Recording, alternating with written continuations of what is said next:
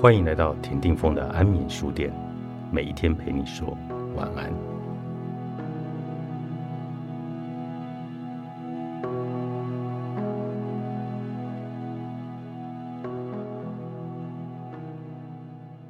为了找到 Spotify 每周新发现成功的原因，我搜寻了许多其他失败的行销计划，并且在寒冷的冬天来到芝加哥大学。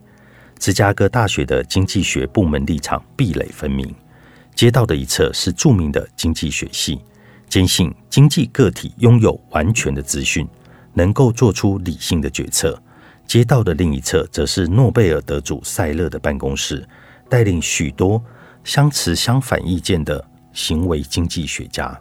塞勒等经济学家认为，人们无法掌握完全的资讯，也不太可能可以做出理性的选择。街道两侧，经济学家的不同观点，让我想起麦昆在电影《警网铁金刚》中的著名台词：“你相信你想要的结果，你在街道那边工作，我在另一边工作。”塞勒将个体经济学与心理学结合，以便找出新的想法。我隐约感觉到，他或许能够回答我们的问题。为什么 Spotify 的使用者会推荐独特的个人体验给他们社群网络的朋友？每周新发现的品牌是否已经比乐团更具影响力了呢？第一次和塞勒见面时，他提醒我要探究消费者是否真的清楚播放清单是特别为每一位消费者筛选的。或许消费者仍认为每周新发现像广播一样采用一对多的广播模式。广播带来了数十年的饮水机时光，让听众可以互相分享他们的体验。Spotify 的员工每天面对平台产生的无数的数据，我们自然会认为使用者了解他们的体验十分独特，且专为个人设计。然而，塞勒提到知识的诅咒，让我们看到自己想要相信的事物，也就是认为使用者推荐每周新发现的原因。是因为他们喜欢个人化演算的智慧，但事实可能并非如此。消费者对复杂的演算法毫无兴趣，他们只是按一下荧幕，将手机放在口袋里，并且探索新的歌曲。塞勒不断的提醒我，知识的诅咒是一个错误的假设。周围的人并不会像我们一样知道特定领域的专业知识。塞勒拿起手机告诉我。知识的诅咒就近在眼前。每一个人打开 Spotify 应用程式时，很明显的就会面对一个诅咒：超大的随机播放按钮。它占据了荧幕的一大部分，但真正的播放按钮却藏在下方的小角落。我们认为，消费者即使收听本来就设计好、依照特定顺序播放的专辑或播放清单，也会想要随机播放歌曲。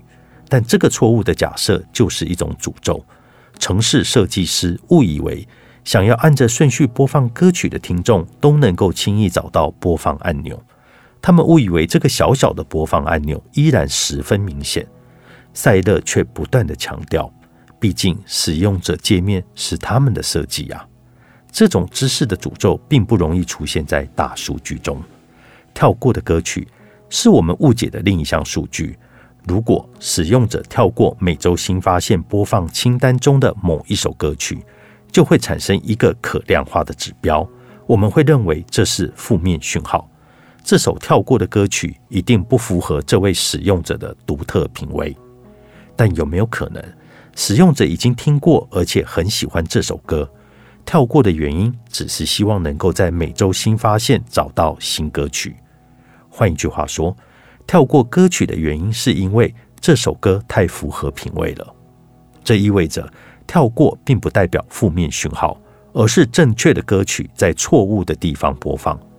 他们喜欢这首歌，但并不想在每周新发现中听到。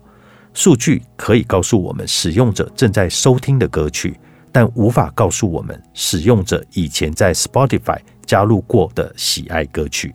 当时，Spotify 的一亿位使用者在 Spotify 出现前就都已经十分爱听音乐。脸书生活动态设计之所以独占鳌头，就是因为它能够让你把脸书还没出现前的生活经历搬到这里来发布。赛勒让我明白，越是远离那些可以轻易测量的数据，越能发现为测量事物更为重要。赛勒帮我找了他的六名学生，一起开启了一项计划，试图了解每周新发现背后的行为经济学。我们花了六个月的时间。测试使用者对这项服务的了解程度和体验后，到了和赛勒讨论并分析结果的时候了。但不幸的是，我们并没有得到任何明确的结果。我们找到了一些证据，推论出使用者并不知道他们的播放清单只会维持七天，然后就会过期。若真如此，那就是革新数位时代的做法。但这并不足以成为支持任何严谨理论的说法。同样的，也有迹象显示，消费者并不知道播放清单是专为个人而筛选。但因为每周新发现也才推出不久，并没有得到决定性的证据，我非常的沮丧，告诉赛勒我们的研究遭遇到困难，无法调查更多的线索了。但赛勒告诉我，不要再查看数据了。而是要开始审视测量不到的事物。每周新发现虽然意外的成功，我们能不能从失败的产品中学到任何的东西呢？因为我们在成功的产品中找不到任何的进展，而赛勒就鼓励我从失败的产品中去寻找资讯。泰山经济学从 Spotify 看善用破坏性创新转型的八大原则，作者威廉佩奇，远流出版。